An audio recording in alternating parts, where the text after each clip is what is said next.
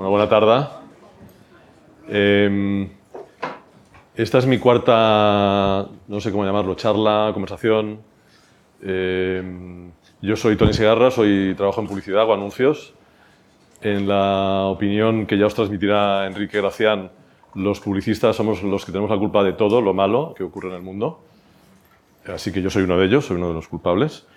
Em, cuando recibí el encargo de esto, de invitar a hacer charlas sobre creatividad, de invitar a, creativos, pues bueno, primero digamos, nos planteamos personajes obvios, ¿no? Hemos hablado, he hablado con un arquitecto, eh, con un cocinero, que a mí me parecía muy importante, con una fotógrafa, directora creativa, de, sobre todo de moda. Y de pronto, otro día hablando con Pablo, caí en la cuenta de que si tenemos que hablar de creatividad, probablemente el, el principio tenía que haber sido Enrique, ¿no? Tenía que haber sido la matemática, ¿no? que aunque no sea obvio, me parece que es seguramente la máxima expresión de esa capacidad humana, ¿no? que es la creatividad. Enrique eh, Gracián es eh, matemático, entre otras cosas, y ha escrito, yo os, quería recomendar, los he visto que están en la entrada, tenéis, habéis tenido la bondad de ponerlos allí, porque ha escrito dos libros últimamente, que uno se titula Construir el mundo y otro La historia de los números, que a mí me han hecho sentir particularmente inteligente. Yo formo parte de ese 90% de la población, o 95%, no sé si está calculado, sí, más o menos. que en un momento determinado de nuestra adolescencia abandonamos para siempre las matemáticas porque no entendíamos nada.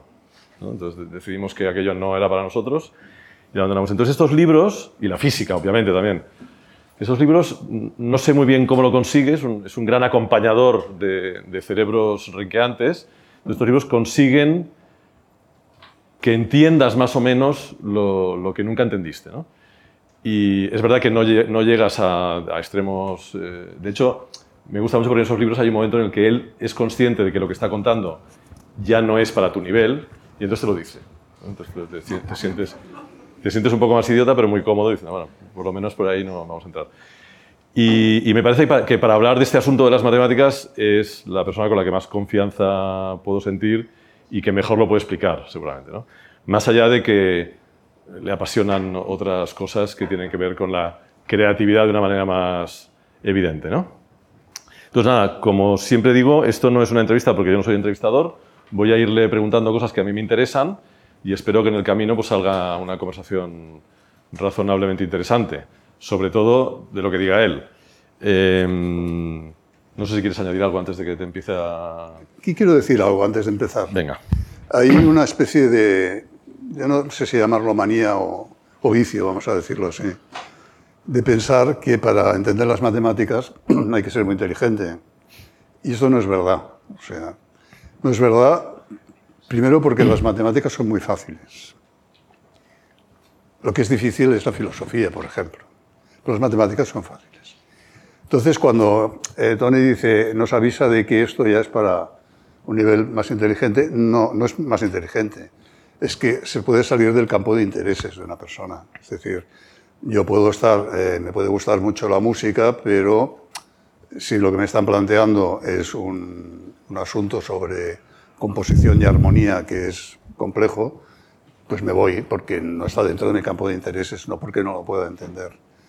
Bueno, una vez hecha esa puntualización, podemos empezar a hablar. Vale, pues dentro de nuestro campo de intereses, digamos. Ah, no sé, lo, he buscado estos días y no lo he encontrado, así que seguramente me lo he inventado. Pero creo recordar que en Sapiens, en el libro de Harari, Harari hacía una afirmación, algo así como que la matemática, que es una, esto lo dices en tu libro, es una invención humana, claramente, tiene la virtud extraordinaria de encajar de una manera incomprensible con la realidad casi incomprensible con la realidad.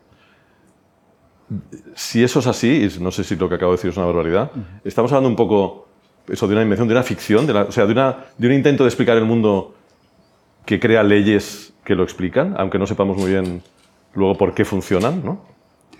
Sí, has, has preguntado varias cosas a la vez y todas bastante complejas, o sea, que voy a intentar contestar un poco. A ver, eh, se dice, porque hay, muchas frases hechas en, el mundo de las matemáticas, y una de ellas es que las matemáticas son el lenguaje de la naturaleza.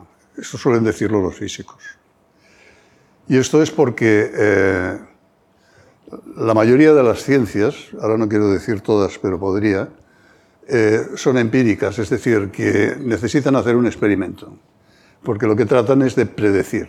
O sea, la física, cuando consigue entender por qué los objetos, cuando los sueltas, se caen al suelo, lo que hace es intentar predecir cuánto tiempo va a tardar en caer, a qué velocidad va a llegar, todo ese tipo de cosas.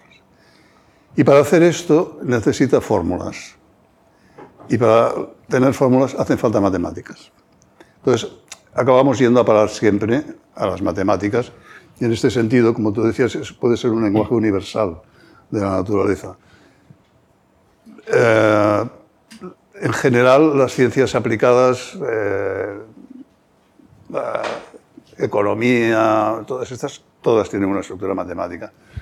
Otras que pueden no parecerlo, como geología, química, todas acaban siempre necesitando tirar, por ejemplo, de la física. La química sin la física no se aguantaría, porque lo más profundo de la química es física.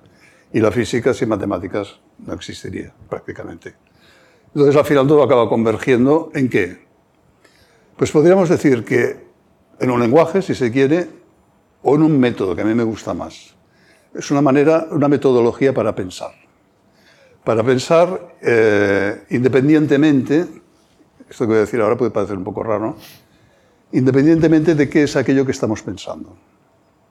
Estas son las matemáticas. Es decir, las matemáticas se abastecen a sí mismas. Es una estructura lógica que no necesita eh, de corroborar nada que no lo tenga aquí dentro, ni y que se alimentan a sí mismas en este sentido. No sé si me he quedado claro esto. Sí, que esto me, llevaría a una cosa que tú dices en tu libro y que, que, me fascinó, que es, o sea, hay como una matemática aplicada, es decir, que tiene una cierta utilidad, por llamarlo de alguna manera, y bueno, una, una utilidad clarísima, está claro, si, no, no volarían los aviones y no habría móviles. Y, y, luego hay una matemática que creo que se llama pura, ¿no? Que sí. el, de, de la matemática pura en la matemática pura yo detecto una cierta intención de buscar una belleza, eh, casi porque sí. ¿no? o sea, estaríamos hablando, de, estaríamos hablando de un arte. Es decir, normalmente entendemos que una cosa es arte, o por lo menos es una de las posibilidades, cuando deja de cumplir una función social. ¿no? Eh, esa matemática, digamos, estaría, esa matemática pura estaría ahí, es decir, es por el placer de, pensar y formular y por la belleza de una fórmula, digamos. Sin duda. no sé qué fue, porque ahora no me acuerdo, que dijo que eh, un matemático que dentro de sí no, no, cobija a un poeta nunca podrá ser un matemático. O sea, porque, aunque ya sé que ahora puede costar de creer en este momento a mucha gente, eh, la poesía, la música y las matemáticas se mueven por zonas comunes en el, espíritu humano, en este sentido. Digo que cuesta de creer porque, por una razón muy simple, porque los resultados de la poesía o de la música, los podemos percibir con mucha más facilidad. Los resultados de la matemática requieren ni más ni menos que años de formación. Y esto es lo que hace que digas, pues no me puedo enterar bien de cuál es esta, esta cosa tan bonita ¿no? que estamos hablando, esta belleza que, que tiene. Y el motivo es ese, porque es casi como diría yo una, un accesis, o sea, que aquello que dices, no, son muchos años de tal y entonces podrás entender esto. Y, pues en las matemáticas sucede algo parecido. Ese es uno de los motivos por el que son tan difíciles de, divulgar en este sentido. Pero esto que decías de la matemática aplicada, hay una, clara diferencia en matemáticas entre lo que son las matemáticas puras, vamos a decirlo así, con un nivel de abstracción muy alto, y lo que es la matemática aplicada. La matemática aplicada eh, bueno, empieza con los números, para entendernos. O sea, eh, nosotros aprendemos en el colegio los sistemas de numeración, etcétera, sin los cuales no podríamos dar un paso, porque todo lo que hacemos durante todo el día, aunque no seamos conscientes, es contar, medir y pesar. Estamos constantemente haciendo esto.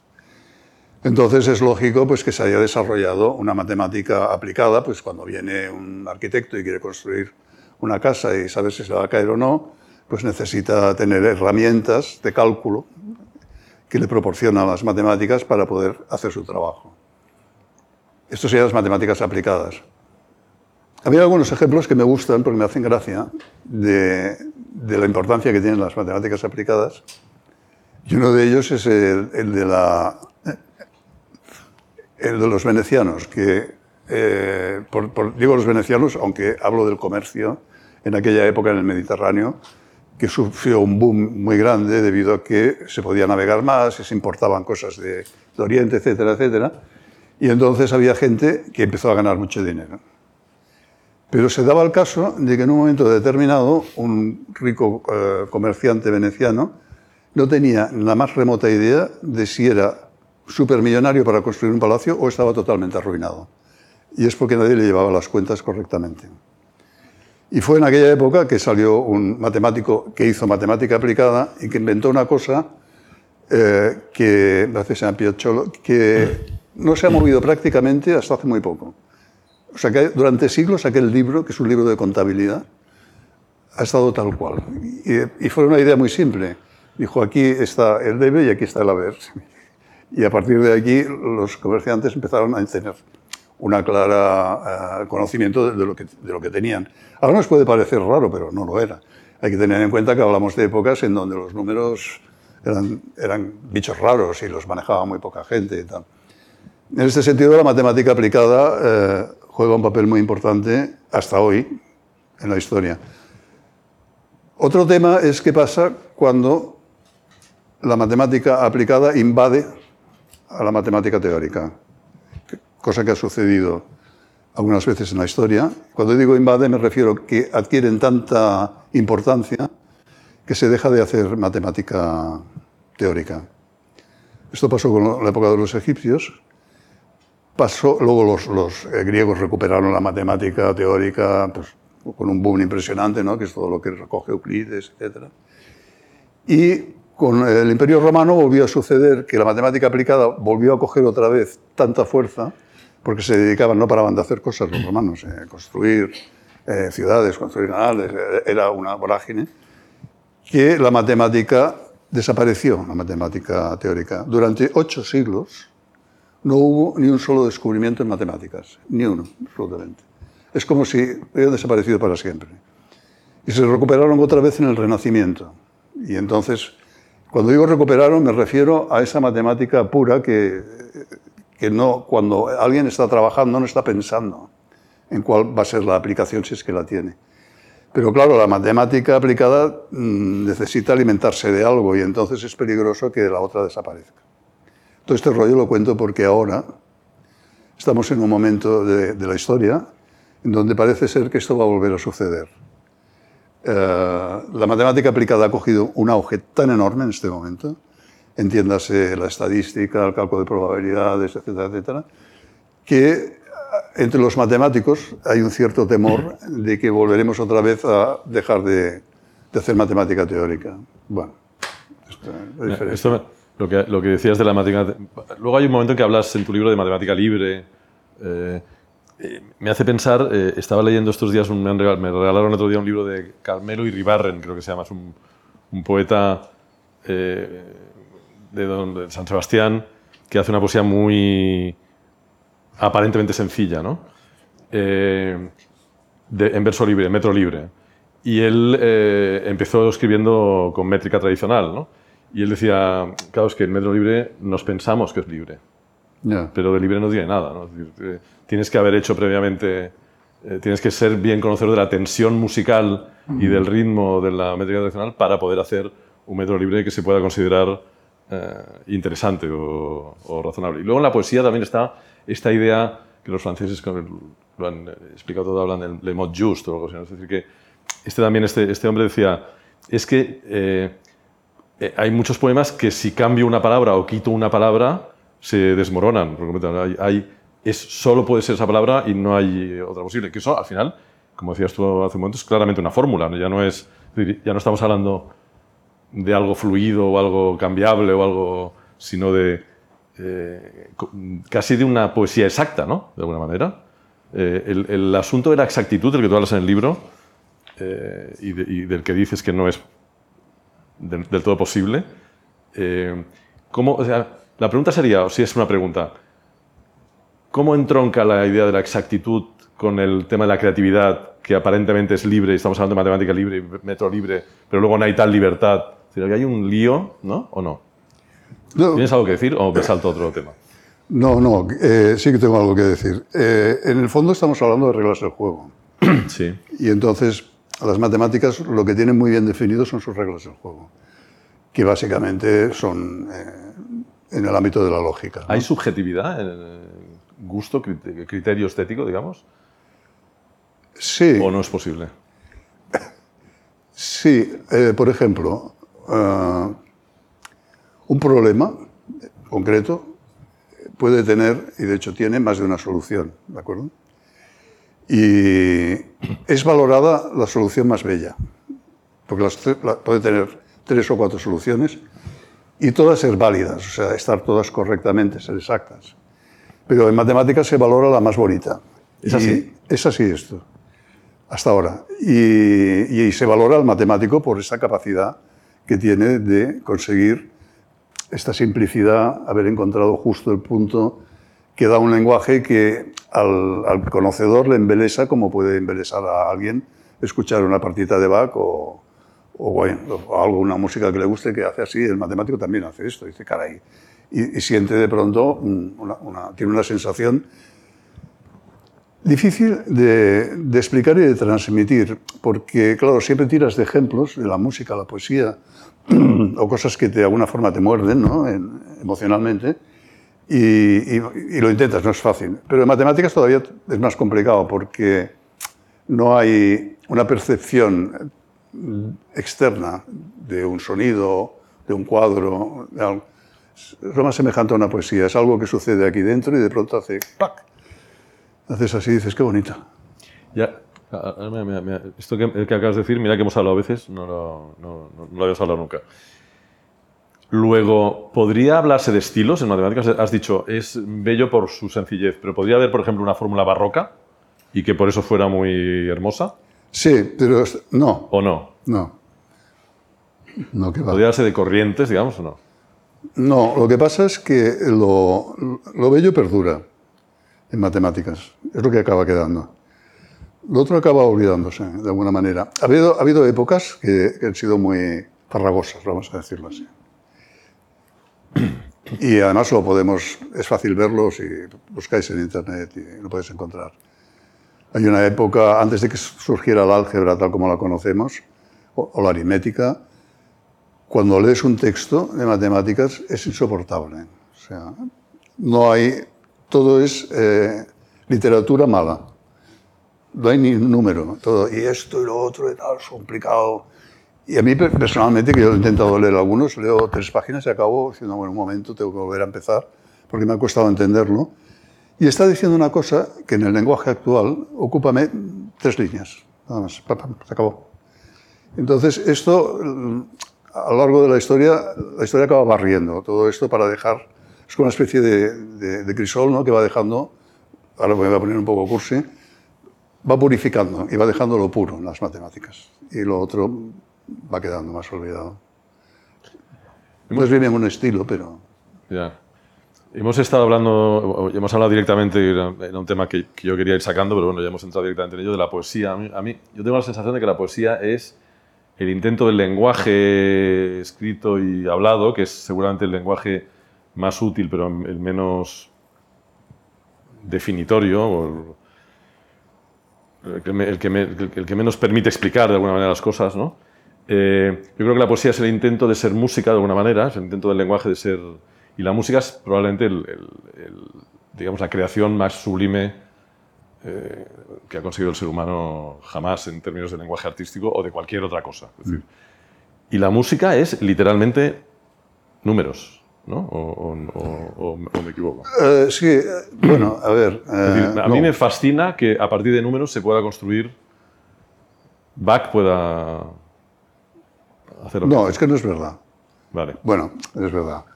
Eh, hay una tendencia a creer esto para buscar las matemáticas allí donde no están. Bueno, sí están, pero no tienen ese protagonismo tan grande, ¿sabes? O sea, yo estoy completamente de acuerdo al 200% en que la música es lo más. Entre otras cosas porque no necesita traducción, o sea, no. Da igual el lenguaje. Y ahora hablaré de esto en matemáticas. La música eh, sí es cierto que está basada en, en, en unas frecuencias, vamos a decirlo así, ¿no? las frecuencias de oscilación que se llaman. Una cosa oscila pues eh, 440 veces por minuto, entonces es un la, y si no es un do, etc. Y con esto se construyeron las escalas musicales, sin las cuales no se podría hacer música. Hasta ahí vamos bien. Eh, meterle mano a esto sí que lo hizo un matemático, que además era un sacerdote francés. Y entonces, eh, Enrique... ¿Cuánto le debemos a la Iglesia? A pesar, a pesar, de que tú te resistas a admitirlo. Y a los publicistas. Claro. Que somos más o menos. Más o menos lo mismo, sí. Eh, con esto, bueno, no me quiero enrollar ahora, aunque es muy interesante, pero no lo voy a hacer. Se consigue eh, la escala cromática, para entendernos, ¿no? la famosa escala cromática, con la cual ya es la música que nosotros ya podemos crear, componer, etcétera, etcétera. Que conlleva también pues, la creación de instrumentos especiales que antes no, no había, que pudieran hacer todo esto. Etcétera. Ahí hay una componente matemática, eh, sí, pero es una componente de cálculo, no, no tiene es una herramienta. Y como ya hemos dicho que esta herramienta la necesitas para ir a comprar al súper, está en todas partes en este sentido. Ya, es, es, es un lenguaje. Entonces, hablan... Perdona, es que aprovecho para sí. decir una cosa que a mí me parece muy importante. Las matemáticas son un lenguaje universal. Y esto es un, uno de sus mayores logros. Yo tengo en casa, porque lo pedía un amigo, los libros de texto de bachillerato de Rusia y China. Y que, por cierto, no tienen nada que ver con los nuestros en cuanto al formato y el aspecto, porque son de lo más austero. O sea, los libros de matemáticas de un instituto chino son lo que se dice negro sobre blanco y no hay, no hay nada, ni, ni, nada agradecido. Bueno, pues yo puedo coger, un, esto lo pongo en el libro este que, que, que tenéis aquí en la puerta, este de los números, hay un, un, un relato de esto. Yo cojo un libro de estos chinos no tengo ni idea de chino y sé exactamente lo que pone. Porque veo las fórmulas y digo, ya sé lo que está diciendo aquí. O ruso, y no tengo ni idea ni de chino. Y es porque las matemáticas han conseguido ser ese lenguaje universal, que yo creo que es tan universal, y ahora me voy a pasar mucho, que si lo pudiéramos poner en una nave espacial y lanzarlo al espacio, eh, podríamos tener alguna respuesta. Bueno, pero esto, esto hay naves espaciales con sí. mensajes para... Sí, bueno, mensajes que les ponen algunos de los logros que hemos tenido nosotros. No, pero yo me refiero... ¿Sabes que en, el último, en, la última, en la última nave espacial, esto me lo contó Agustín Fernández Mayo, que no es sospechoso de ser publicista, eh, sino que es escritor y físico. Me dijo, supongo que sea verdad, que la, en la última cápsula, esta es Voyager, que se lanza al espacio, ya no tiene... La primera era una especie de cápsula, yo creo que ideada por Carl Sagan, me parece que fue. Y una cosa bastante incomprensible, incluso para alguien de la Tierra. En la última, uno de los elementos que han eh, utilizado es un anuncio de Doritos, que alguien muy científico decidió que explicaba perfectamente a la especie humana. Está bien. o sea que, eh, algo, algo, hacemos razonablemente bien. No, quería hablar de un, de un señor mmm, que, cuya amistad compartimos y, y su demencia también, eh, Ferran Adrià. Mm para, abrir un tema que me parece fundamental en el asunto de la creatividad. Adrià eh, cerró, su restaurante, el Bulli, en 2011 y entre, entre otras, lo digo porque Enrique estuvo ayudándole a tratar de ordenar su locura, en el buen sentido de la palabra. ¿eh? Eh, trató de crear una cosa que se llama la Bullipedia, que era una especie de re recopilación de todo el conocimiento gastronómico mm, de la humanidad. Esto en el 2011. Seis años, seis o siete años después de empezar, recuerdo que un día, hablando con él, ¿cómo va la Wikipedia? Y, y, y Ferran me dice, a ver, Tony, es que solo el tomate, ya no lo puedo acabar, o sea, solo la Wikipedia del tomate no me da la vida, no, es, es, es, infinita. El tomate es infinito. Tú eres un enamorado de la ensaladilla rusa, por ejemplo, y hemos hablado a menudo de las infinitas variantes de la ensaladilla rusa, ¿no? Sí. Uh, o, por ejemplo, yo, yo el, el, hermano de mi cuñado eh, era, ahora ya es más mayor, era campeón de, de, España de judo, el peso pesado. Yo recuerdo una vez fascinado, un señor así muy grandote y tal, llevaba 7, 8 años ganando el Campeonato de España de judo de los pesos pesados consistentemente. Y yo recuerdo que le, que le preguntaba, pero yo pensaba, "¿Cu- ¿cuántas llaves de judo hay? Dice, no, hay miles de llaves de judo. ¿Y tú cuántas sabes? ¿Las sabes todas? Dice, no, yo sé una. Si yo soy el mejor en una llave. Esa, esa llave en España no me gana nadie. Por eso gano siempre el campeonato del mundo. Entonces, sé otra un poco, porque puede pasar que te encuentres con alguien por ahí cuando compito con, con gente que es mejor que yo del mundo, pues puede ser que se, sepan mejor que yo la llave, entonces necesito tener una salida. Pero con una llave yo tengo para el resto de mi vida para competir en judo. O por ejemplo, Fernando Gutiérrez, diseñador gráfico al que tú conoces también, que a pesar del nombre es inglés, eh, hijo de españoles, obviamente, eh, asturianos, eh, que dice eh, tipografías, familias tipográficas en el mundo, bueno, hay infinitas y cada día alguien construye una nueva y, y él dice, no, no, yo para trabajar eh, necesito una o dos, porque solo una o dos. El otro día me regalaron un libro que se titula Helvética, que es una especie de recopilación de todo lo que en el mundo se ha diseñado con la tipografía helvética, que es todo. Y, eso, y, y hablamos solo de una tipografía relativamente moderna. ¿no? ¿Todo esto por qué? Eh, El infinito. ¿no? O sea, al final, eh, Ferran, por ejemplo, en la cocina, lo que hace es abrirle a, los cocineros a dos cosas muy importantes. Una, la constatación de que lo que tienen entre manos es un lenguaje y de que es un lenguaje inacabable, ¿no? de que les permite pensar lo que quieran. Tú en, tu libro hablas de, de una manera intensísima y maravillosa del infinito, ¿no? por ejemplo, de los números primos. ¿Puedes decir algo? ¿Sobre el infinito o sobre los números primos? Sobre el infinito y sobre la ensaladilla rusa también. Creo que la ensaladilla rusa es más interesante, pero habla primero del infinito. Yo también. Depende, según a qué hora, mucho más todavía. Pero, ah, a ver, eh, puede tener diferentes tipos y puede ser muy mala o muy buena. Es decir, la ensaladilla rusa puedes tener una patata así de gorda y hay gente que dice, oh, a mí me gusta cortadita fina, oh, es que tiene atún. ¿no? Y dices, bueno, a ver, eh, ya sé que hay muchas clases. Pero en cada una de estas clases puedes tener una excelencia. O sea, puedes tener una ensalada rusa excelente con la patata así de gorda que está muy buena. Entonces también eh, yo creo que tampoco hay que ceñirse a una normativa. en Es este decir, la cocina intentó durante siglos eliminar el infinito. ¿No? Escoffier, los franceses trataron de crear un canon. Llega un señor loco, Ferran Adrià, y decide, no, no, esto, esto no es así, la cocina es infinita. Y hagan ustedes lo que les dé la gana. Para bien y para mal. Es decir, hay gente que ha hecho cosas maravillosas y una enorme cantidad de gente que ha hecho auténticas barbaridades incomestibles. Esa, digamos, pulsión entre convertir el infinito en una cosa ordenada o abrirlo, es un poco también la historia de la humanidad, la historia del arte, ¿no? Sí. Bueno, en matemáticas es, es- es un tema importante este y hasta cierto punto lo ha, ha sido tabú durante siglos. ¿eh? Hay algunos números que son muy conflictivos, han sido muy conflictivos en matemáticas. Uno de ellos es el cero. Eh, costó sudor y lágrimas introducirlo, porque el cero significaba la nada, la ausencia de todo. ¿eh?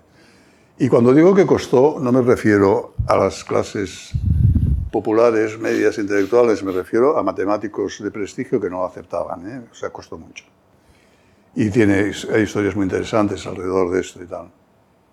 Los números negativos, horroroso, también costaron mucho. Y ahora estamos acostumbrados. Aunque hay gente que los ignora, tener números rojos en, la cuenta bancaria pues significa que estás trabajando con números negativos. ¿no? Y así podríamos continuar. Y, y porque la historia de los números es una historia, no digo que inacabable, pero muy larga. ¿no? Y entonces hay algo que siempre está ahí, que es el infinito. Entonces, esto ha sido un tema de debate desde, desde los griegos hasta ahora y hasta cierto punto no se ha, no se ha terminado. ¿eh? El debate todavía sigue ahí. Hay mucha, mucho intelectual de prestigio que niega la existencia del infinito. O sea, dice, el infinito no existe. Puedes ah, imaginarlo, pero no es real. ¿no? A mí una de las cosas que más me gusta en este tema de las matemáticas es la siguiente. Oye, eh, ¿cuántos números enteros hay? Uno, dos, tres, cuatro, cinco. Y entonces viene alguien y dice infinitos. Entonces viene otro y dice, no, infinito no puede ser. No, a mí lo que más me gusta es cuando dices tantos como quieras, que es una expresión muy matemática. Es decir, se emplea en matemáticas, tanto como, tanto como se quiera. Y a mí esto me parece maravilloso. Porque no estás diciendo ni que haya infinitos, ni que puedas parar, sino tantos como quieras. Y esto es evidente. Dice, no, yo es que... Es un infinito particular, de algún modo. Sí, yo es que voy a parar en el número 1500. Mm, Pues mira, ahí el 1501, lo siento. Que el infinito es así, pero también es así, ¿eh? Hay lo infinitamente pequeño en matemáticas también, que eso es un mundo un poco más estrecho, pero que tampoco se acaba nunca. ¿eh? Tú coges dos números cualesquiera y dices, ¿entre estos dos números hay alguno? Sí, seguro. No, es que los he cogido muy pegaditos. Bueno, pues sabes qué, súmalos, divídelos por dos y el resultado está en medio. Y eso lo podrás hacer siempre. Por lo tanto, en un trocito así está también el infinito, claro, es muy fascinante. Y eso nos llevaría a la trágica, trágica historia de Cantor. De Cantor, sí, que yo me, me he traído una, una cita, no sé si es de Cantor, o- bueno, la matemática libre decía al final, Sí, pero bueno, lo dejamos un poco al final, ¿no? sí, sí. sí.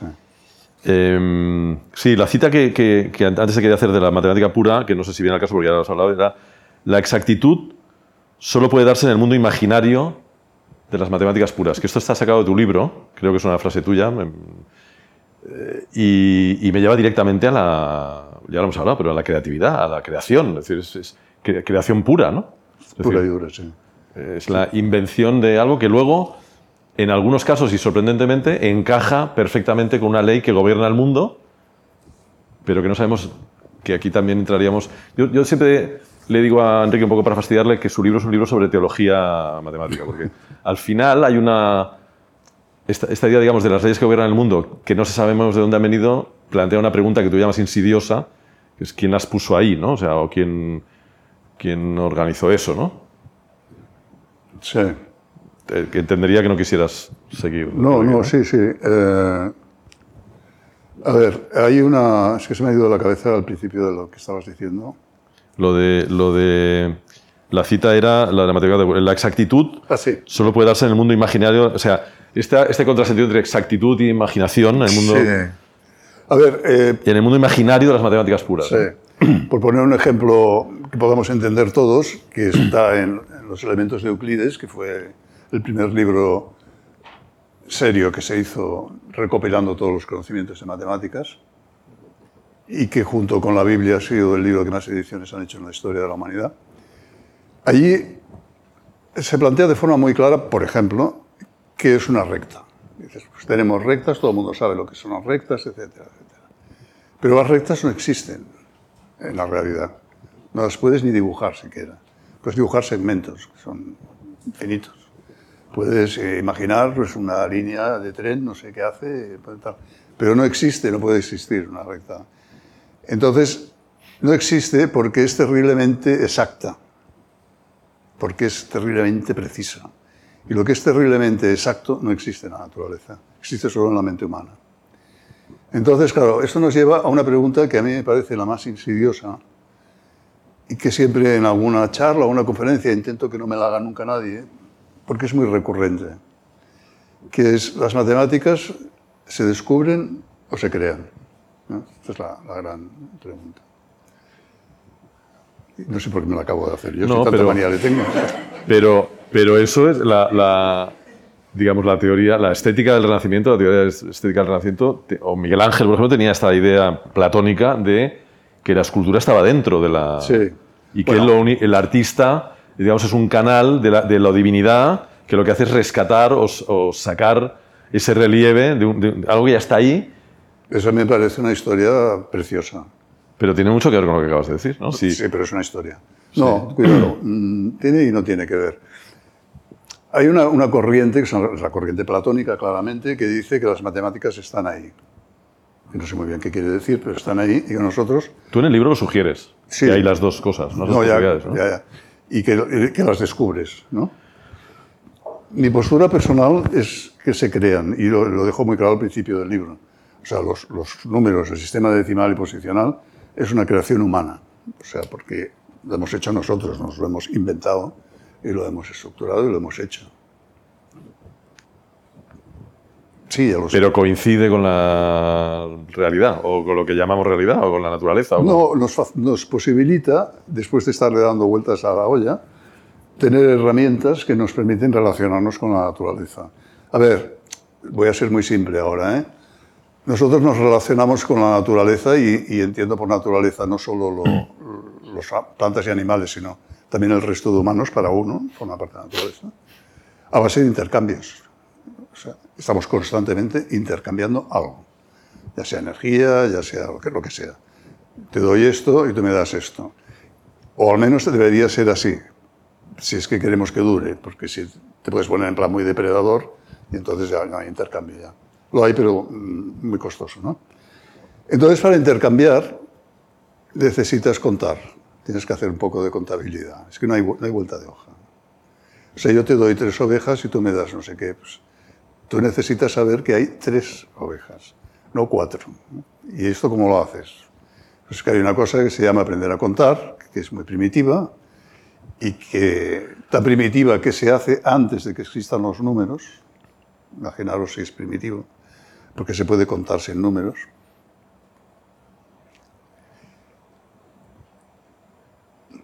¿Puedo introducir un...? Sí, mejor. Porque justamente cuando hablas de esto en el libro, a mí, yo estos días he estado repasando un poco y tengo un, un- no, no es un manuscrito, pero es un, un borrador, ¿no? Y ahí apunté cosas. Y cuando hablabas de esto, precisamente me, me fascinaba la idea, porque es una idea que me fascina.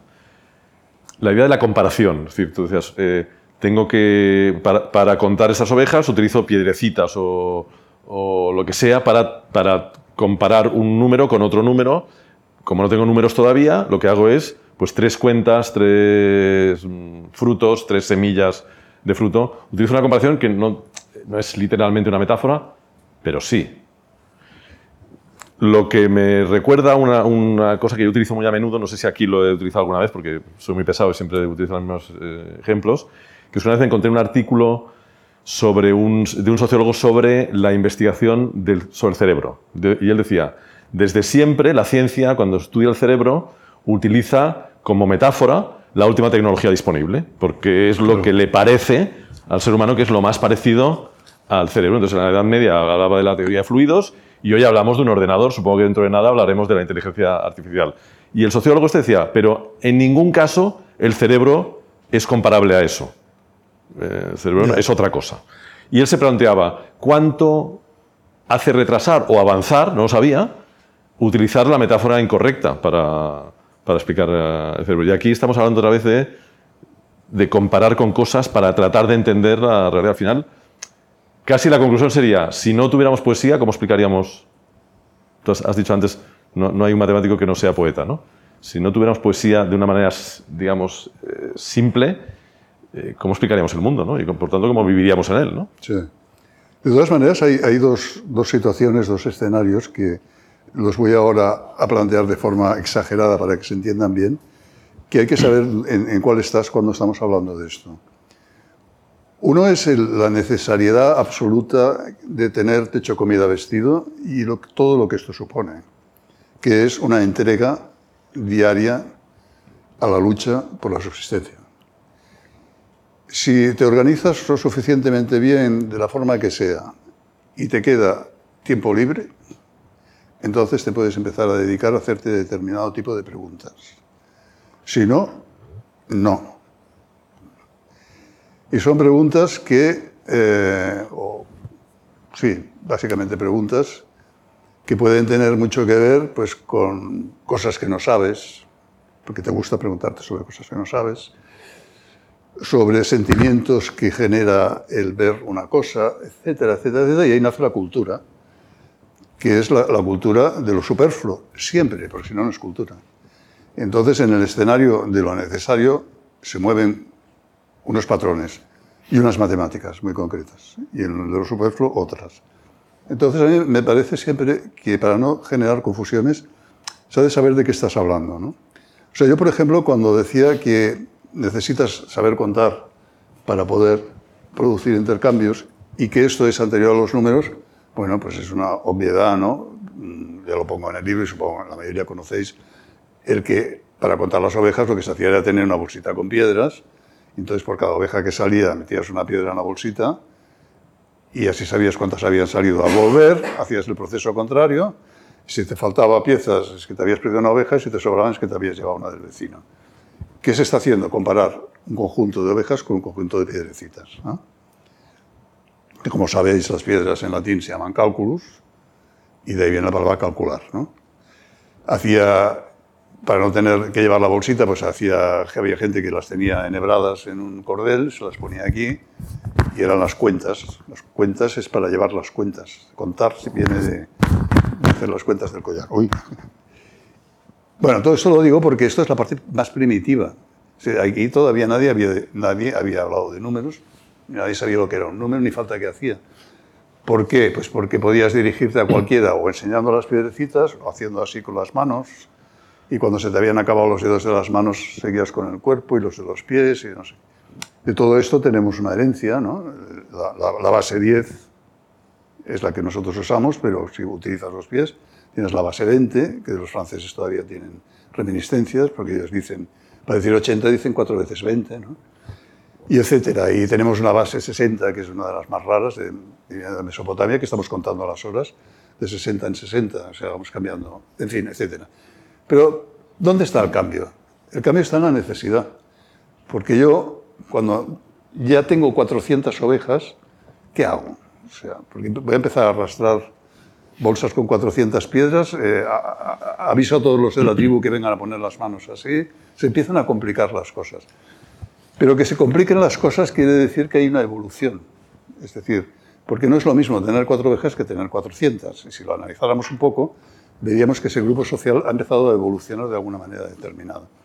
Es decir, que hay una evolución tecnológica y entonces empiezas a necesitar herramientas que te permitan eh, entender y hablar. O sea, ya no estoy hablando de entender el, mundo, estoy hablando de entendernos entre nosotros, de poderle decir a alguien 4.000, porque son 4.000. Y entonces esto es lo que ha hecho, lo que hizo que se llevara a cabo uno de los mayores inventos de la historia de la humanidad, que es el sistema posicional que usamos nosotros de, de números. ¿no? Pero eso no acaba ahí, o sea, si fuéramos ahora al siglo XVII, que todo esto ya está muy instaurado y tal, eh, ¿dónde acabamos de contar? Porque resulta que empezamos a mirar cosas que hay millones y millones, que son las estrellas. Vienen los astrónomos, descubren el firmamento y empiezan a hablarnos ya de miles y cientos de miles de millones. Entonces los sistemas de numeración ahí sí que necesitan ya tener... Bueno, no me quiero enrollar, pero lo que quiero decir en síntesis es que van acompañadas unas cosas de las otras. Es decir, de una evolución, eh, de una necesidad tecnológica en el momento en que se avanza, se va requiriendo nuevas herramientas y, y- y van juntas estas cosas. Y cuando todo funciona bien y tenemos un rato como el que tenemos ahora, que podemos estar aquí sin preocuparnos de que el, tigre de dientes de sable que está ahí fuera nos va, nos va a comer cuando salgamos, de que vamos a pasar un frío espantoso esta noche o de que no tendremos nada para comer mañana, porque si no, no estaríamos aquí porque no podríamos. Cuando hemos resuelto esto, entonces viene lo otro, lo superfluo, el poder pensar cosas bonitas, pensar cosas que no sirven para nada, que es una de las cualidades más interesantes que tiene el ser humano, que yo no creo que lo compartamos con el resto de animales. Me estoy enrollando mucho. No, pero eh, vi- viene bien para hacer un homenaje a un señor que se acaba de morir, ¿no? Eh, Ordine, y su inutilidad de lo, inu- de lo- la utilidad de lo inútil, que trata literalmente de esto y de cómo al final eso es de la, de la máxima utilidad. ¿no? Eh, un par de, de asuntos que no sé si vienen al caso, pero yo te los cuento. Eh, porque has hablado mucho de explicar la naturaleza, lo que implica que entendemos la naturaleza como una cosa que está ahí fuera. ¿no? Eh, yo recuerdo que en un librito que no me acuerdo cómo se llamaba, de François Julien, que es un sinólogo que me recomendó un cliente, un sinólogo, un estudioso sobre, sobre China, eh, se llamaba algo como... Era una conferencia, conferencia sobre la estrategia o algo así, y hablaba de que la palabra naturaleza no existía o no existe en el lenguaje chino, ha sido ado- adoptada eh, posteriormente al conocer, digamos, la filosofía occidental, el pensamiento occidental, porque ellos no entienden, o sea, no se entienden fuera, no, no Ya. entienden que hay una cosa fuera que es la naturaleza. Ellos forman parte de la naturaleza y entienden. En esa idea del mundo, eh, la matemática, ¿qué sentido tiene? O- hay también matemática, entiendo que hay matemática china, oriental, o Y tanto. tú has hablado de libros. No, no es que haya, es que viene de ahí. O sea, bueno, hay como si fuéramos los grandes centros culturales de la historia que desarrollan. Y, y ahora cuando hablo de matemáticas, básic- básicamente hablo de sistemas de numeración, ¿eh? que son China, los, los, eh, las culturas eh, de mayas, aztecas, etcétera, que tienen también su sistema, y Babilonia, Mesopotamia, que es de donde surge todo esto, India, que es importantísimo porque son los que nos dieron los números que conocemos nosotros, y el mundo árabe, que es el que introduce todo esto en Europa por vías, vías culturales. ¿no? Pero la cultura que, desarrolla una, un- una herramienta, una metodología es muy importante. Y China, que es una cultura terriblemente pragmática, porque lo ha sido siempre. ¿eh? Os cuento una anécdota. eh, con, con lo que hablábamos del cero. El cero es necesario. Si no, yo no puedo poner 504. Tengo que poner un cero en medio.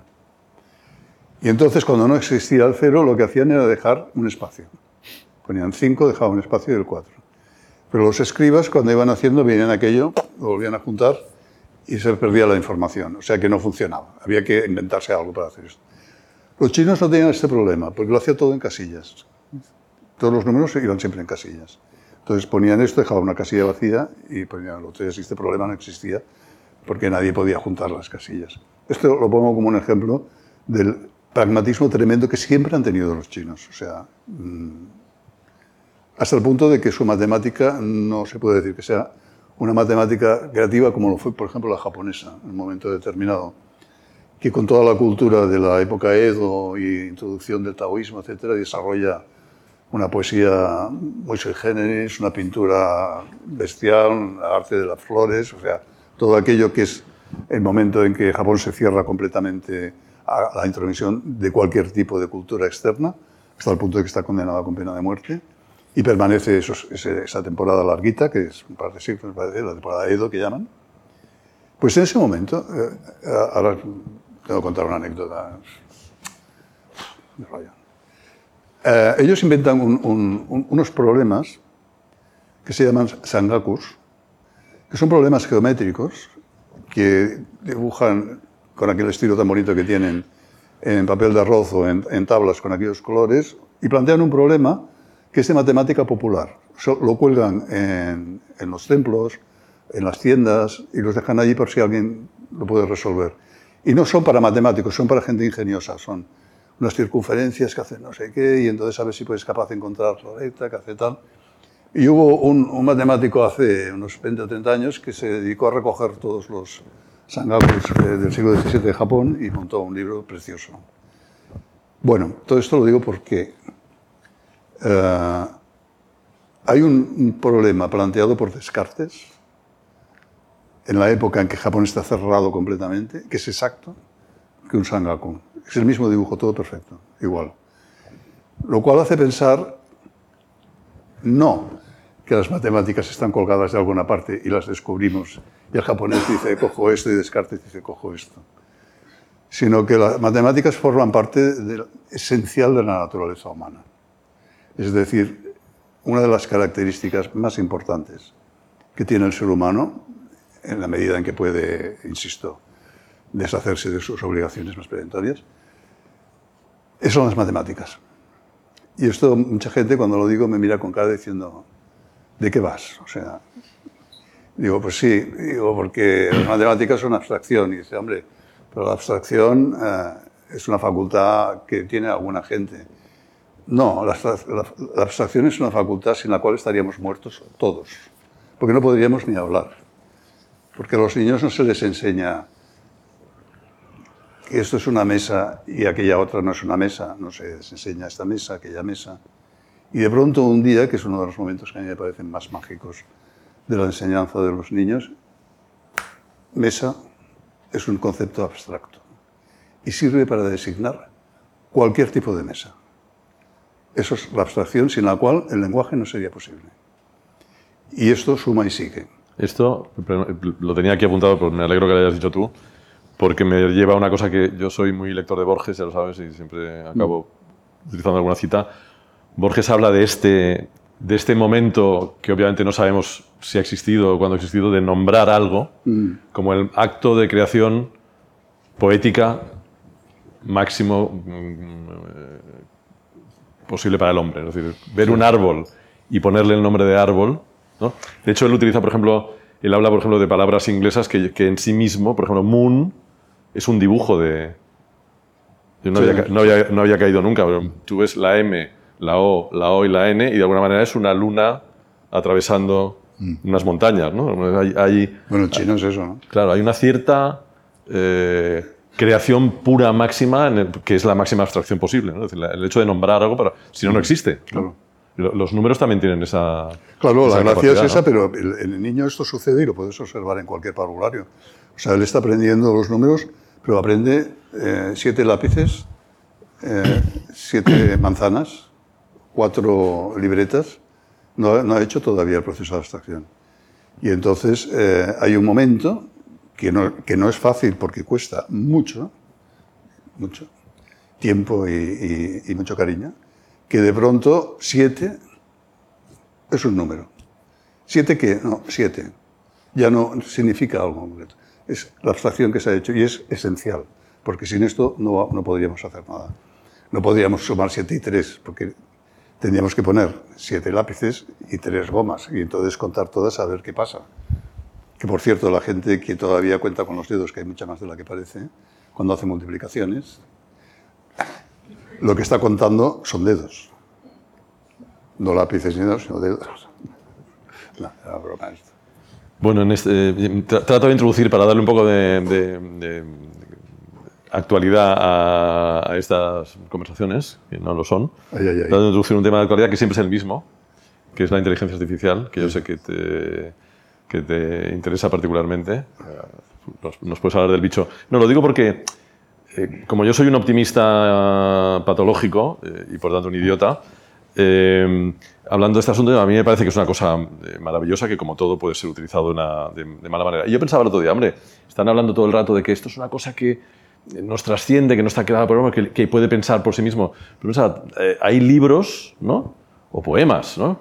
En la historia de la humanidad que han tenido una vida más allá de lo que el autor pretendió, que han podido provocar guerras o que, se los quema porque generan eh, en la gente ideas peligrosas. O yo qué sé, recuerdo que me impresionó mucho en el COU una historia que nos contó el profesor de literatura sobre Senin y Mayakovsky, ¿no? que Senin se suicida, escribe un poema, ese poema se convierte en una especie de virus que hace que la juventud rusa se suicide y de pronto le encargan a Mayakovsky un, poema para que mm, eh, convenza a los rusos jóvenes de que no se suiciden. Es decir, eh, eso no deja de ser un artefacto creado por el hombre que tiene vida más allá, una, especie de inteligencia artificial vírica que puede hacer el bien o puede hacer el mal o puede, crear un efecto, digamos. Bueno, lo dejo ahí. Inteligencia artificial, el bicho. Dime algo. Sí, pero lo que me dejas ahí. ¿eh? Sí. A ver, no. No te lo voy a poner fácil. No, el bicho es una cosa que no voy a hablar ahora del bicho. La inteligencia artificial es otra. El bicho, si alguien quiere saber lo que es, que se lea el libro que pone Construir el mundo y hay un capítulo, o me lo pida y se lo envío por correo electrónico, que explico lo que es el bicho, pero ahora no, es el momento, yo creo, porque es un tema muy largo. Yo siempre digo... En las, siempre hace esto, ¿eh? ¿eh? No, en las, antes en las charlas, en las conferencias, a la hora de intercambiar con, con vosotros las preguntas y tal, yo siempre había una que me temía, porque hacía eh, charlas sobre divulgación científica y física y todo esto. Y siempre había alguien rezagado ahí en la última fila que al final se decidía y te preguntaba sobre ovnis, sobre partidos volantes, y siempre. Y es la pregunta temida que tenías decir, bueno, ya me ha tocado. Yo presiento que en los tiempos que corren eh, la pregunta ya no es de ovnis, sino de inteligencia artificial, que está ahí preparada, está ahí preparada para salir en cualquier momento. Sí.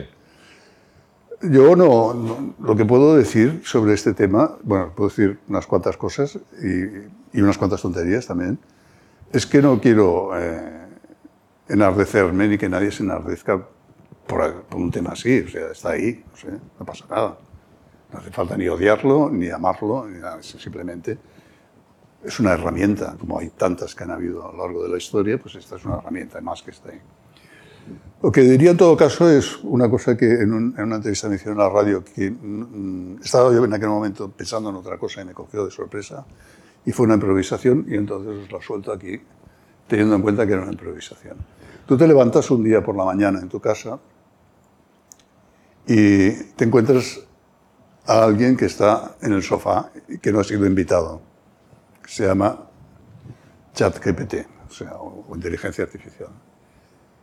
Y entonces dice, ¿tú qué haces aquí? dice, hombre, te he preparado el desayuno. Entonces miras y resulta que te ha preparado el desayuno que a ti más te gusta. Esto tiene que simpático. Bueno, vale, está muy bien, pero luego cuando vuelva del trabajo no te quiero aquí. No te preocupes. Y vuelves del trabajo y te ha preparado la comida y te ha hecho no sé qué más. Y vas diciendo, bueno, va, te puedes quedar otro día. Lo único que digo es que hay un día que te levantas por la mañana y el que está durmiendo en el sofá eres tú. Esto es lo único que quiero decir sobre el tema de la inteligencia artificial. Eso por un lado. Y por otro, es que esto lo estaba pensando en el avión cuando venía. No sé si aquí hay profesores, maestros o alguien que se dedique a la enseñanza. Pero yo ya lo he dejado, ya me jubilé de este, de este asunto. Pero si ahora estuviera dando clases, me da igual de matemática, de física, un ejercicio que le pondría a los alumnos es les daría una respuesta del chat GTP, yo lo llamo la chati, pero bueno, una respuesta y que ellos generan la pregunta. Y miráramos a ver con la pregunta que han hecho si se correspondía con esta respuesta. Con este, ¿qué quiero decir? Con esto quiero decir que está muy bien poder tener la chati para resolver, con cuidado, porque se equivoca mucho, ¿eh? pero va muy bien para muchas cosas tenerla para respuestas pero ejercitar la pregunta me parece muchísimo más importante. Porque ejercitar la pregunta es tanto como saber plantearse un problema. O sea que nosotros en realidad lo que, intentamos es resolver problemas constantemente. Y entonces una de las cosas más interesantes que se aprenden en matemáticas es a plantear y resolver problemas, pero sobre todo a plantearlos, plantearlos bien. Entonces a mí lo único que me da miedo, un poco de miedo de la chati es que nos deje, nos vicia no plantear bien las preguntas. Ya. No sé si me explico. Pero justamente, o por lo menos en lo que yo he trabajado hasta ahora, la clave de utilizar bien la inteligencia artificial en publicidad, acabamos de hacer una campaña, por ejemplo, donde las imágenes han sido creadas por una cosa diabólica que se llama Mid Journey, que crea imágenes respondiendo a tus preguntas. La importancia de, hacer, de plantear bien las preguntas es decisiva. De hecho, empieza a haber gente tan buena haciendo esas preguntas. Por ejemplo, esta campaña la hemos hecho con un chico de Valencia que se ha hecho famoso porque es capaz de sacarle a Midjourney un rendimiento que yo no soy capaz de sacarle. Porque además es que, de momento, esta, esta inteligencia artificial no corrige sobre lo que ha creado. Es decir, cada vez vuelve a crear de nuevo. Por lo tanto, hay que volver a plantear la pregunta de una manera, de una manera suficientemente adecuada para que te cambie lo que tú quieres cambie y no cambie porque vuelve a crear. Eh, otra vez, o sea que es, eh, particularmente interesante. Sí, pero esto ah, que tú explicas, que es, muy interesante, es, una, es que tú estás actuando con inteligencia con la inteligencia. Bueno, es que a mí, yo, que ya te digo que soy optimista, yo creo que la inteligencia artificial pondrá en valor nuestra inteligencia. Uy. Yo, creo, yo creo que nuestra inteligencia es extraordinaria, la inteligencia humana es extraordinaria, de hecho ha inventado la matemática o la música o una sinfonía de Beethoven, y, creo que la, utilizamos para cosas muy ridículas. Yo creo que eso, la inteligencia artificial, por ejemplo, en publicidad, el 90% del trabajo, que es un trabajo absurdo, absurdamente banal, lo hará la inteligencia artificial y nos podremos dedicar a hacer eh, buenos anuncios. Y aquí te quería comentar una cosa. Eh, no sé si es el cantor de la publicidad o el back de la publicidad, no sé, hay un señor que se llama David Abbott, ya, que ya murió. Eh, en la publicidad inglesa, que es la mejor del mundo con mucha diferencia, se le conocía como el sobrenombre de Dios. Era tan, tan evidente su superioridad. Hay una, hay una máxima que dice que no escribas un titular de más de 13 palabras, un titular, un texto, eh, si no eres de Vitabot. ¿no? Bueno, este, una de sus campañas más famosas, entre muchas, es la campaña del Economist, del diario The Economist, que no sé si la conocéis, pero es una campaña que lleva, pues a lo mejor 25 30 años funcionando, siempre es igual, es eh, fondo rojo como la cabecera del diario, entonces es una... Eh, frase inteligente y, el logotipo del diario. Así lleva 30 años funcionando y debe funcionar porque cuando una campaña lleva 30 años es que debe vender muchos diarios. David Abbott hablaba de que cuando la crean, cuando, consiguen entender que, digamos, que la propia cabecera del diario es el mecanismo para hacer las, las, vallas, porque cada, cada tres meses hay que cambiarlas y, que, y tienen que tener un sistema de reposición tal cual. Cuando consiguen entender eso, hacen los dos primeros textos. Uno de ellos creo que era eh, un texto que era un entrecomillado que decía: Nunca he leído El Economist. Y ponía debajo: eh, Training de Management, edad 42 años. ¿no? O sea, un, aprendiz de management, edad 42 años y, crean la idea esta de que el Economist te hace más inteligente. Hay uno de los últimos, por ejemplo, que dice, Alexa te está escuchando, dile algo inteligente. O que en el fondo, o sea, 30 años después siguen diciendo lo mismo. Lo que dice David Abbott es, cuando hicimos el segundo titular, ya sabíamos que eso tenía posibilidades infinitas. Y él dice, los matemáticos me han dicho, lo entre, es entre comillas, los matemáticos me han dicho que puedes saber si una fórmula es correcta de inmediato. Eso es así, es decir, antes de saber si la fórmula es, correcta, tú ya sabes si es correcta porque funciona. O no, no, es así. Es decir, él lo que dice es, yo sabía que tenía una campaña para 20 años al escribir el segundo titular. Luego se han escrito miles. A, partir de una fórmula que no se ha formulado, pero que, que, todos entendemos cuando vemos la publicidad del Economist, que es de una manera determinada. Entonces, a partir de esa fórmula se han creado miles de anuncios. Y él dice, al partir del segundo titular ya sabíamos que teníamos esa fórmula. Es verdad que una fórmula es, o sea, lo que tú decías antes de la belleza o de la, o de la perfección, cuando la formulas antes de saber si es, perfecta, si es exacta, ya lo sabes porque es perfecta. O sea, ya lo sabes porque traslada una determinada idea de exactitud o de verdad antes de que la hayas comprobado. ¿Puede ser eso o, no es así? ¿Hay una intuición que te dice, esta es la buena? Esto entraría más dentro del mundo de la, de la física porque en el matemático mm, la fórmula en sí siempre es perfecta. Lo único que ha de decir es en dónde se puede aplicar y cómo.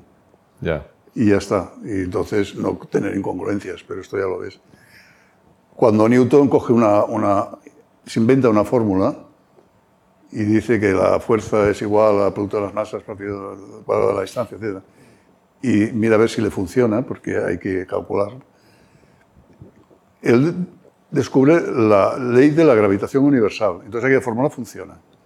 Funciona. Entonces eh, lo que le, puedes pedir a una fórmula es que funcione. No, yo lo que entiendo es que en, el momento que Newton eh, formula y luego descubre que esa fórmula funciona, si, si hay un tránsito. Es decir, si él ya ve ahí que eso va a funcionar. No. Es que esos son, son, son eh, descubrimientos de, de, prueba y error. ¿eh?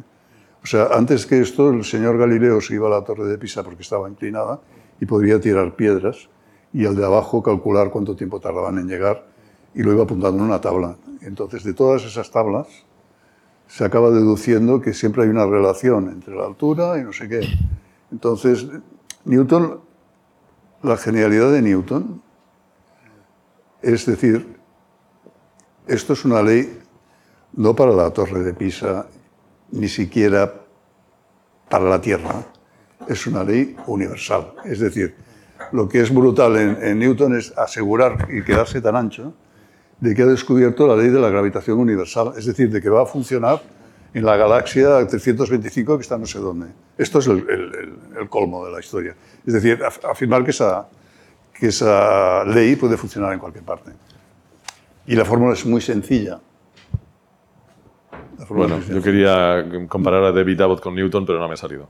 Eh, son las 8 y 5, ya empieza a salir gente. Eh, por nosotros ya estaría, si tenéis alguna pregunta que hacerle al maestro Gracián. Me ha parecido muy interesante algo que, has mencionado de que durante siglos no hubo, no hubo avance o descubrimiento. Mm en el campo de las, de las matemáticas. Me parece algo como bastante increíble, nunca se me había ocurrido.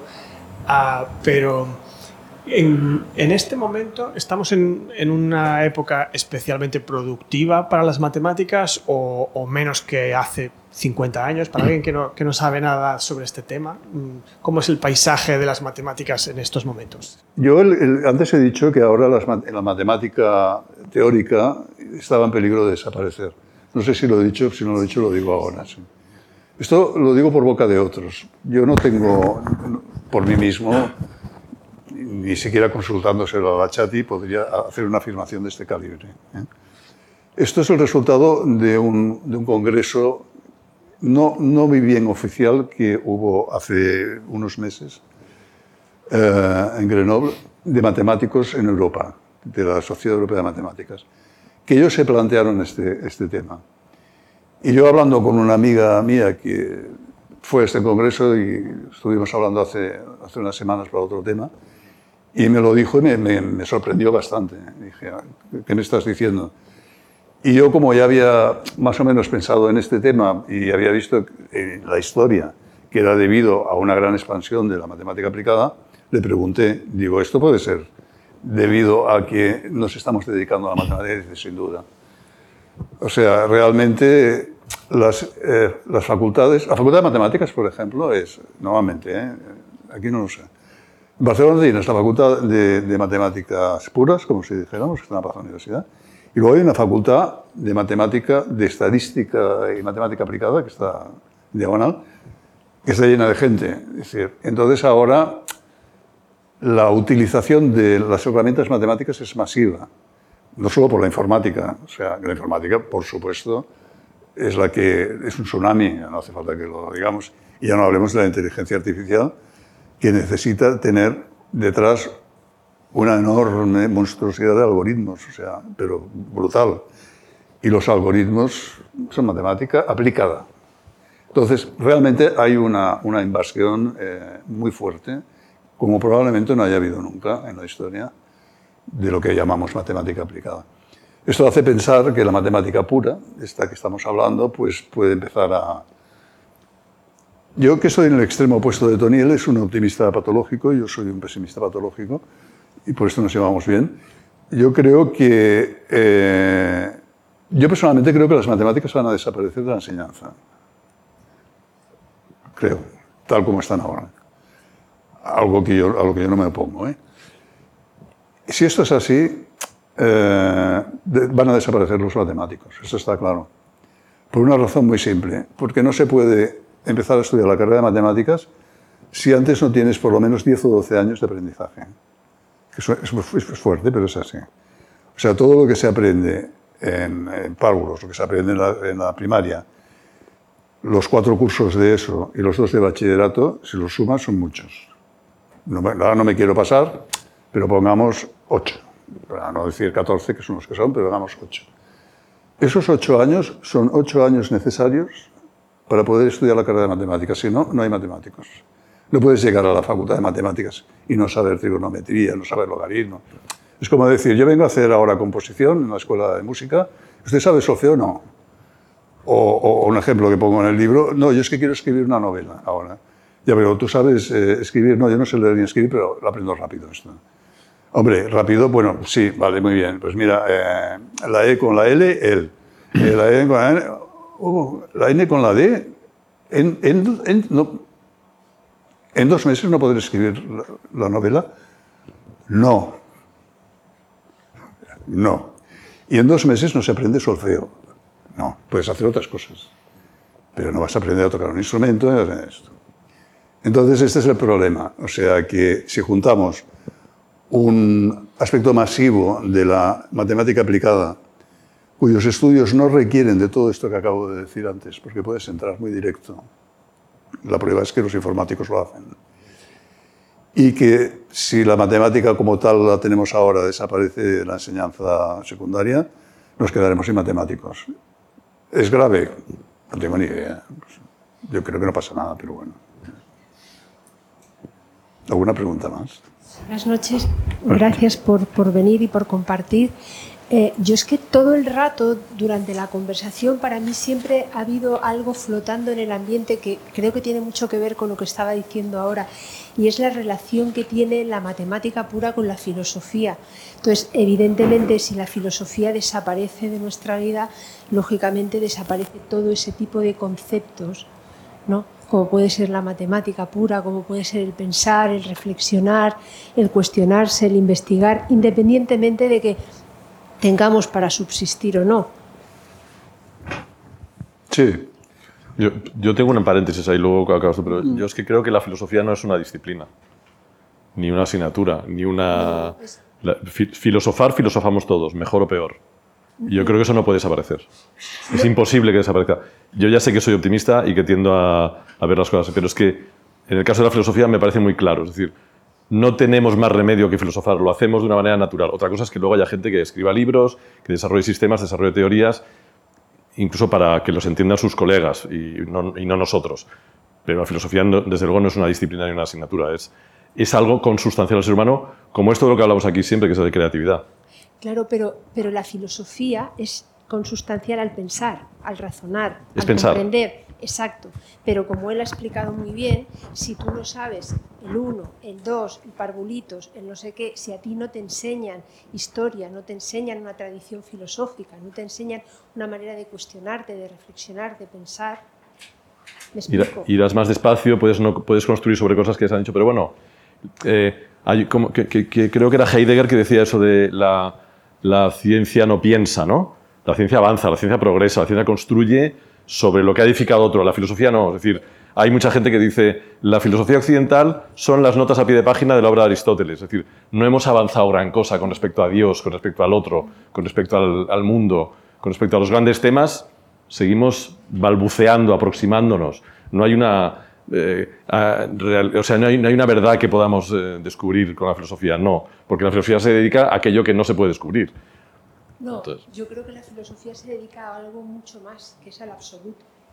Bueno, a, a intentar tender a ello, pero no, no- y a no llegar.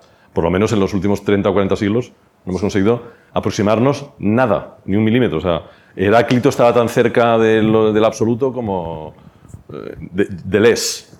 Lo mismo, ¿no? Perdón. No, no. Hay una, hay una asignatura de, de- de filosofía que se llama lógica. Lógica de enunciados, lógica de predicados, y, eso eh, es, un terreno común con la matemática. O sea, las dos eh, ramas sin la lógica no harían nada. Y entonces ahí estamos hablando un poco de las reglas del juego de, de esta cabecita, de cómo, cómo lo establece, para convencerse de que no está diciendo incongruencias, inconsistencias, etcétera, etcétera. Eh, asignaturas como la filosofía u otras en los programas de enseñanza van y vienen. O sea, si, miramos los programas de enseñanza, sin ir demasiado atrás, desde el final de año 39, para ponernos en, con la primera reforma, tienes unas asignaturas que entonces estaban, ahora no están, eh, una de ciencias, la química la ponían, la quitaban, la ponían más adelante, la filosofía también ha bailado mucho, excepto una, que esta está siempre. No me preguntéis por qué ahora, que son las matemáticas. Esta han estado siempre. No ha bailado nunca. Estaba en el año 39 y siguen estando ahora. Y el programa ha sufrido pocas modificaciones. Por esto me parece importante si saltan, porque ahí tenemos un hito, un pequeño hito histórico. Es decir, no, no es como ahora pongo y quito la filosofía porque viene un ministro de Cultura que te dice hago un nuevo plan porque es muy, porque pienso lo que piensas tú, lo que puedo pensar yo sobre esto. ¿no? No, no. Ahora, si saltan las matemáticas, salta un- una raíz que ha estado los últimos eh, 60 años o 100 años y ahí va a pasar algo. Quiero decir, va a pasar algo, no, está pasando algo. Que no digo que sea malo, ¿eh? No que sea malo, pero... Pero se sobreentiende. ¿eh? Se sobreentiende. Es que yo la filosofía, espero que aquí no haya ningún filósofo, porque yo tengo una opinión de la filosofía que cuando la suelto, procuro soltarlo solo en la intimidad, y alguna vez he soltado en público, tengo que salir zumbando, me persiguen, con- me tiran cosas a la Y los cabeza. filósofos son muy violentos, ¿eh? Sí. No tanto como los publicistas, pero son muy... No, no, bueno. La filosofía o es diletantismo intelectual o es autoayuda, para mí. O sea, estoy intentando resolver un problema que tengo que me angustia, entonces busco en la filosofía una serie de respuestas, lo cual lo convierte en un libro de autoayuda. Y con esto no estoy en absoluto menospreciando, ¿eh? al contrario. O bien es puro diletantismo intelectual, lo cual lo puedo hacer cuando tengo tiempo, ganas y recursos, como escuchar música o leer poesía o, lo que sea. Esta es mi, opinión de la filosofía. Con lo cual no sé por qué me persiguen, porque es tenerla muy arriba. Es decir, no es una opinión no, no, es, es tenerla en, un sitio muy, muy elevado. Vale, yo eh, vuelvo un poco al principio de la charla sobre el tema de la subjetividad de la belleza. Y bueno, en neurociencia no hay últimas inves- investigaciones bastante recientes, no dicen que depende de la percepción, ¿no? Esto es un poco eh, según lo que cuentan los datos, ¿no? Eh, cuando has dicho que un matemático en- cuando trabaja en, en- en las matemáticas puras llega a una fórmula, ¿no? Y entre varias eh, sabe cuál es la, la más bella. ¿Es una cuestión también de percepción o aquí no hay, no hay duda? Es, bueno, exactitud también has dicho que es imposible, ¿no? Pero ¿cómo Sí, es este eh, proceso? Es una cuestión de percepción, pero de percepción interior. O sea, de percepción en realidad. Sí. Lo dejamos ahí. Porque hay la percepción exterior también. pero- Pero sí, entiendo que, claro, que no hay otra, ¿no? Yo creo Es que no se puede, uno- una persona no puede estar eh, 30%. horas, meses, años intentando resolver algo si no le ha atrapado emocionalmente. Es que no tiene ningún sentido. Es un enfermo mental, que también los hay, pero es que no, no, no se aguanta. Ha llegado el momento de decir una de las frases que más me gustan, que es de Baltasar Gracián, no es mía, ¿eh? de Baltasar Gracián, De un antepasado de Enrique Gracián. de uno de los más ilustres pensadores que ha tenido este país. Y dice exactamente así, ¿qué importa que el entendimiento se adelante si el corazón se queda? Y está la clave de todo. Entonces, mm, el entendimiento en matemáticas, en lo que quieras, tiene que ir acompañado de una emoción, porque si no, Esto me lo contaron literalmente, no sé si es verdad o no, pero alguien me lo contó. Y yo ya he decidido que lo que es bonito, como dicen los italianos, si no nevero, ben trovato. ¿no? sí. Los aborígenes australianos, por lo visto, cuando hacen un viaje largo, de vez en cuando se detienen porque tienen que esperar al alma que va más despacio. Me parece tan bonito, ¿no? Y, me Sí. parece- y me- y por otro lado, me parece tan real y tan eh, experimentado por todos, ¿no? O sea, al final, todos hemos experimentado esa sensación de me cojo un avión, me voy a Río de Janeiro, hombre, no sé si estoy en Río de Janeiro. O sea, me bajo a que veo el pan de azúcar, tal, pero no, he- no he llegado a Río de Janeiro. Algo me falta. Al cabo de tres días empiezo a estar en Río de Janeiro. ¿no? he llegado. El alma llega tarde. El alma, si, bueno, lo que sea. Eso sí. Ya. Pues bueno, yo creo que, yo creo que ya estamos, ¿no? Bueno, así, muchísimas gracias. Gracias a vosotros, eh, mucho.